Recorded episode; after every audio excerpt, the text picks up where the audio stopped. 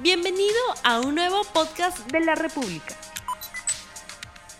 Muy bien, pues muy buenas tardes. Bienvenidos a 3D, su programa de comentario político de RTV, con Mirko Lauer, Fernando Rospigliosi y Augusto Álvarez. Y el tema del día de hoy es la seguridad a mano armada, por muchas cosas que es evidente que están ocurriendo en el país. Y a propósito de una, una caricatura que hizo muy interesante eh, Eduardo aquí en la, en la, República, por un comentario que hizo Fernando Rospigliosi. Si lo pueden poner, por favor, para dar pie, ahí está. Fernando, ¿qué, qué, es eso? Porque es, es, algo que tú, tú, has dicho. Sí, no, ese es el, eh, un lema de la Asociación Nacional del Rifle de los Estados Unidos. La única manera de detener a un hombre malo con un arma es un hombre bueno con un arma.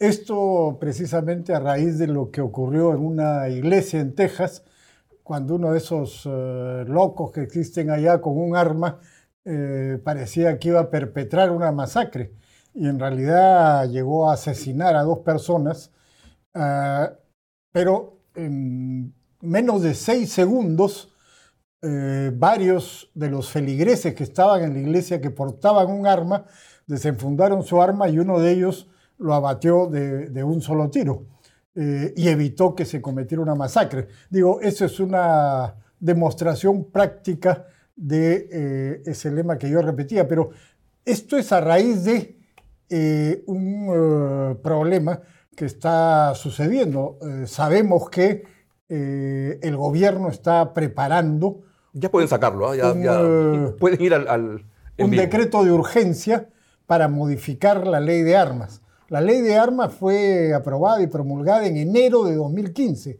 en el Congreso anterior, luego de un larguísimo debate, años de debate, de consultas, eh, etcétera. O sea, todo el proceso legislativo eh, bien hecho y se aprobó una buena ley de armas. Eh, y ahora el gobierno pretende, con un decreto de urgencia que han elaborado tres o cuatro personas en la más absoluta clandestinidad, cambiar la ley, lo cual es absolutamente ilegal, inconstitucional, porque los decretos de urgencia tienen que, que responder a materia de urgencia. ¿Tienes noción a qué se debe esta iniciativa de cambiar la ley? Sí, claro. Eh, es, hay, hay, dos cosas ahí. Por un lado hay eh, estos uh, tontos bien intencionados, esta gente ideologizada que cree que prohibiendo las armas legales la violencia va a disminuir lo cual es absurdo porque evidentemente los delincuentes no van a, a acatar lo que se diga, ¿no es cierto? La, ilegalidad no acata las normas que se dicten. Eh, eh, y en segundo lugar, uh, siempre hay una tendencia en uh, la policía, en las Fuerzas Armadas, a tratar de quitarle las armas a los civiles. Lo cual es absurdo, como digo, porque eh, prohibiendo a, a las armas legales, no se, no se terminan con las armas ilegales. Ahora, no solamente hay este proyecto que, circuló y que tenemos nosotros, digamos, los, los eh, de la Asociación de eh, Propietarios Legales de Armas de Fuego, sino eh, también está la declaración que hizo el presidente y el primer ministro cuando presentaron el nuevo gabinete, donde dijeron, eh, vamos a sacar las armas ilegales de la calle. Cuando dicen eso es que van a ir contra los legales, porque para sacar las armas ilegales de la calle, obviamente, no necesitan dar una ley. La ley actual prohíbe las armas ilegales, como es obvio.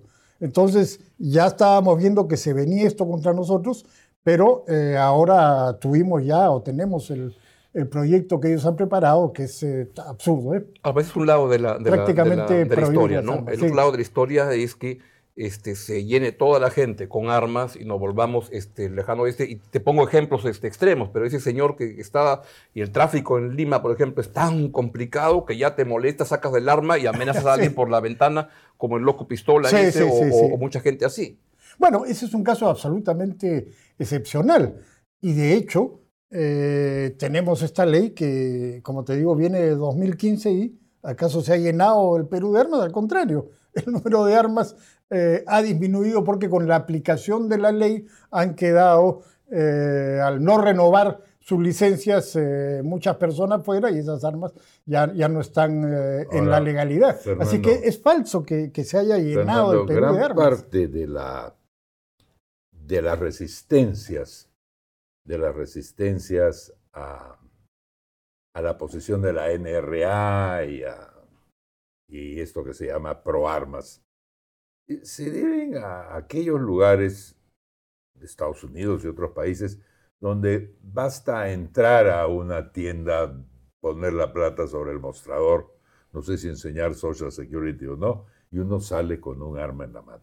Entonces, esta visión que, que presenta al propietario de armas como una persona un poco alegre, ¿no es cierto? Un poco, si no irresponsable, por lo menos sin responsabilidades, ha contribuido mucho, aparte de las masacres y las balaceras mismas, a, debilitar, si, esa es la palabra, la posición pro armas.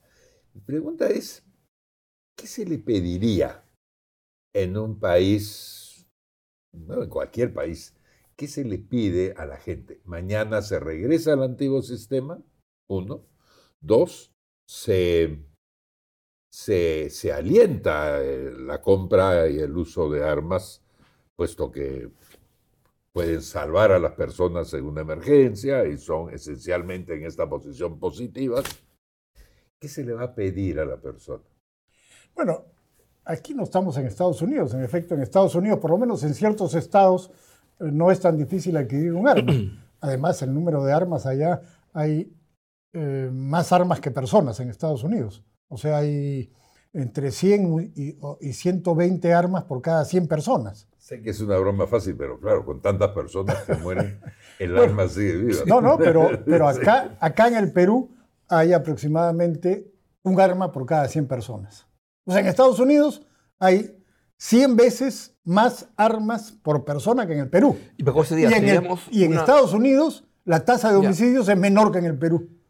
Pues seríamos una sociedad más segura si todos tenemos en un, No. un bolsillo el, el celular y en otro la pistola. No, no, no, no. Yo particularmente no aliento a nadie a que se compre un arma.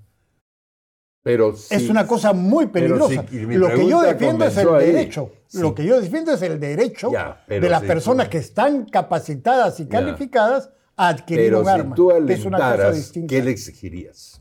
No, no, lo que tenemos ahora es, es la Está ley, bien. la ley que es, es muy exigente. Tú, tú no, aquí no vas a la tienda y compras un arma, no. No. Tú vas a la tienda, pagas y luego vas a la SUCAMEC, tramitas tu licencia que te exige un examen psicológico, Que es una, una, burla prueba el de... examen psicológico, pero bueno, No, bueno, depende de, qué sitio, de- dependiendo de qué sitio, lo ha- pero hace Sí mucho has pasado, tiempo. Mirko. Hace mucho tiempo. yo No, no, si tú pasaste sé. ya Por eso tenemos un digo, problema. Por eso lo digo. sí. No, no, pero dependiendo de los lugares. Eh, pero es lo que tenemos, pues, un examen psicológico, una eh, prueba de tiro, y, y te califican ahí además. No, no a cualquiera le dan eh, la licencia. Además, cada tres años tienes que renovar tu, tu licencia. No es que la tienes indefinidamente.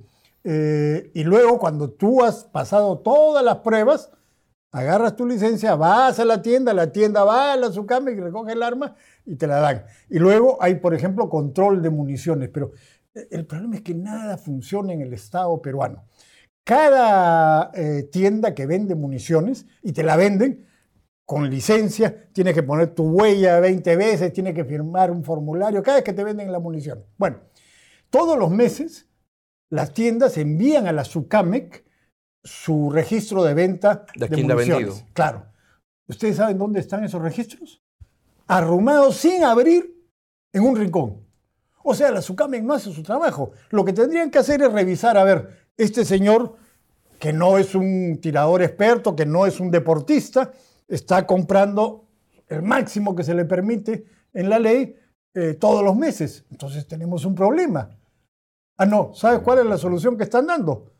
Prácticamente liquidar la venta de municiones a 100 al año a los eh, propietarios de un arma. O sea, como el Estado no hace su trabajo, te liquidan la posibilidad de que tú compres municiones y te entrenes, porque tienes que entrenarte para tener un arma. O sea, que puedes Entonces, morir a manos de la burocracia, más bien, una no, vez que quieres un eh, arma es, más, es más que es probable que mueras a mano de la burocracia. Es decir, lo que estoy diciendo es que como el Estado no hace su trabajo, como el Estado no decomisa las armas ilegales a los delincuentes, lo que quieren hacer es agarrársela con los eh, propietarios legales, que son los más fáciles, ¿no es cierto? Siempre los que estamos dentro de la legalidad somos los más fáciles de agarrar, ahora, de aplastar y de sin- oprimir. Sin, ánimo de usarlo como argumento. pero sí preguntarlo porque es importante. ¿Qué, qué tanto peso tiene en el Perú el, el, robo a mano armada, el asesinato con arma de fuego y todas estas cosas en relación al resto de, los, resto? Factor, de los, factores de inseguridad? ¿Tenemos un problema de armas delictivas? No, claro. ¿Ha Ahora, aumentado? ¿Es nuevo? No, no, está, está aumentando como en general. La delincuencia está aumentando y la violencia está aumentando. Sí. Y los robos a mano armada, desgraciadamente, también están aumentando. Pero esas armas que tienen los delincuentes no provienen de los propietarios legales. Provienen básicamente claro. del contrabando, de la policía y de las Fuerzas Armadas. Que de ellos venden las armas. Claro, venden o alquilan eh, armas y municiones. Entonces, ahí es donde hay que eh, controlar. Eh, y hay algunos casos, ¿no? Tenemos un caso como el que comentábamos de esta iglesia de Texas, pero el otro día en Magdalena, en la avenida Brasil, eh, asaltaron a, a, alguien que había sacado dinero del banco, que estaba junto con otra persona que estaba armado, se defendieron y abatieron a un delincuente e hirieron al otro. Ahora, si esa la... gente no hubiera estado armada, probablemente los delincuentes hubieran sido los que mataban Sí. a, a los, a las víctimas, ¿no? Ahora, eh, la, la- la versión estándar es que todas estas personas que se salvan eh, matando a su, a su presunto asesino, a su ladrón, terminan en unos enredos legales espantosos, Así es. acusados como si fueran ellos mismos el delincuente. Así es. Si un, un así es. policía acaba, que, que le dispara a, una- a un ladrón, acaba metido en problemas como Y en ese es. sentido, tener un arma, por muy legal que sea, no es peligroso. Es peligroso, es peligroso. Por eso digo, yo no aliento a nadie a comprarse un arma. Es peligroso por muchas razones. Pero si tú estás dispuesto a, a correr el riesgo y el peligro, eh, debes tenerlo. Ahora, eh, precisamente antes de que cerraran el Congreso, había una propuesta de lo que se llama la doctrina del castillo, que es una doctrina de origen anglosajón. Tú estás en tu castillo, en tu casa y tienes derecho a defenderte. Si alguien se mete a tu casa, tú le disparas y lo, lo matas, eres inmune ante la ley. Aunque el delincuente eventualmente no hubiera estado armado, porque tú no sabes. Tú no sabes si el tipo está armado o no está armado. Y eso también vale para la calle o para tu oficina. Esa propuesta, la doctrina del Castillo, para aplicarla en el Perú, la presentó el congresista Jorge del Castillo, aunque no tiene que ver con su nombre. Dos pero, castillos en uno. Dos castillos se gustaron. Pero desgraciadamente no, no se pudo ya. ¿Y, y le ves discutir. fortuna en la próxima legislatura? Ojalá, ojalá, porque me parece razón. En Italia, por ejemplo, han aprobado la doctrina del Castillo en marzo del año pasado, ¿verdad? en marzo del año 2019, que es, está generalizada en los Estados eh, Unidos. ¿no? Ahora, la otra cosa, lo que tú decías de los policías. A- acá había una ley absurda que decía que había que ser proporcional en defenderse a un delincuente. Eh, yo cambié esa ley. Cuando era ministro propusimos un proyecto de ley, se cambió por racionalidad. O sea, si un delincuente te ataca con un cuchillo, tú tienes una pistola, no vas a buscar un cuchillo. Agarras, le disparas y, y tú O no tienes a, ve- a veces no tienes información plena de qué es lo que, con, qué cosa viene el te asaltante. pueden matar con una piedra, con, con lo que sea. Bueno, o sea, la racionalidad está vigente para los civiles. Pero en el gobierno de Humala dieron un absurdo decreto al amparo de facultades delegadas y establecieron la proporcionalidad para los policías. Por eso es lo que tú dices, un policía le dispara a un delincuente, ah, no, si el, si el delincuente no tenía una pistola, Hmm. el policía va preso. Es un absurdo. Eso podría cambiar este gobierno y debería cambiar este gobierno, porque eh, los policías muchas veces se ven en problemas cuando enfrentan a la delincuencia. ¿Y el resultado cuál es? Lo que tú decías, tienen miedo de enfrentarlos. Ahora, un tema que tiene que ver con la semana y con, con esos temas es también la, la justicia. ¿Qué papel juega la, la- la justicia para combatir a la, a la- a la inseguridad? Bueno, desgraciadamente la justicia está en el otro lado, parece, ¿no? Porque cuando alguien, cuando alguien eh, trata de defenderse o enfrentar a los delincuentes, los policías van presos o los civiles que se han enfrentado a los delincuentes van presos. Y desgraciadamente eso es una actitud más o menos generalizada de los magistrados, tanto fiscales como jueces en el Poder Judicial. Yo creo que eso tiene que cambiar. que es una manera de llevarlos a, este asunto de, las designaciones de la Junta Nacional de Justicia, a medias, donde han logrado designar a, a cinco personas en la mañana del lunes y aún faltan dos. agradeciendo que no tenían armas en ese momento, porque estaban muy decididos a quedarse. ¿No? Fal- Falconi al menos. Falconi al menos, sí, sí, sí, sí, sí, sí, sí, sí, sí. Bueno, lo de la Junta, la verdad es que yo he llegado a un punto, a un punto poco racional de pronto, pero a estas alturas me da igual si Falconi tiene razón o no tiene razón y lo mismo el otro. Zavala. Zavala, porque a mí me parece que lo, lo- lo atroz en esa situación es que habiendo un trámite para seleccionar personas, terminado el trámite y terminada la selección, comience ahora el descubrimiento, el hallazgo, el, el regreso. No puede ser. Es decir, si alguien debería quedarse sin su puesto, son las personas que llevaron adelante el proceso de selección. Que se quedan sin su puesto, porque acá designados ya, ya, ya no tienen nada No, que el, hacer. el que tengan, el que tengan, no ah, importa. ya. Bueno. ¿No es cierto? Pero realmente del Poder Judicial, del TC, de la, todo, de todo la Fiscalía. eso es una sociedad de chambones que se juntan para producir esto. Y esto se da mucho. Y yo he estado pensando estos días, no muy bien seguro, pero he estado pensando, ¿por qué siempre, ¿no es cierto? Eh, eh, hay tanto descubrimiento post factum. Exacto. El, el diputado elegido recién se descubre qué pasó. El nombrado recién. Ese recién entonces se descubre es casi, yo diría, el grado cero, el grado mínimo de la corrupción en el Perú. ¿Y por qué si el Ministerio Público tenía las llamadas de Sí, teléfono pero con eso Minos no. ¿por qué no salieron antes? Eso no es gratuito. ¿Por qué las filtran sensación- justo en el momento en que, en Sí, que se sí. designan? Mi sensación es que el descubrimiento de cosas terribles o que lo parecen después del nombramiento de la elección son parte de una red de corrupción en que se especializan policías y periodistas. Porque es ahí donde comienza la cosa y comienza la importancia del periodista que inmediatamente levanta la cosa y dice cómo es posible, ¿no es cierto?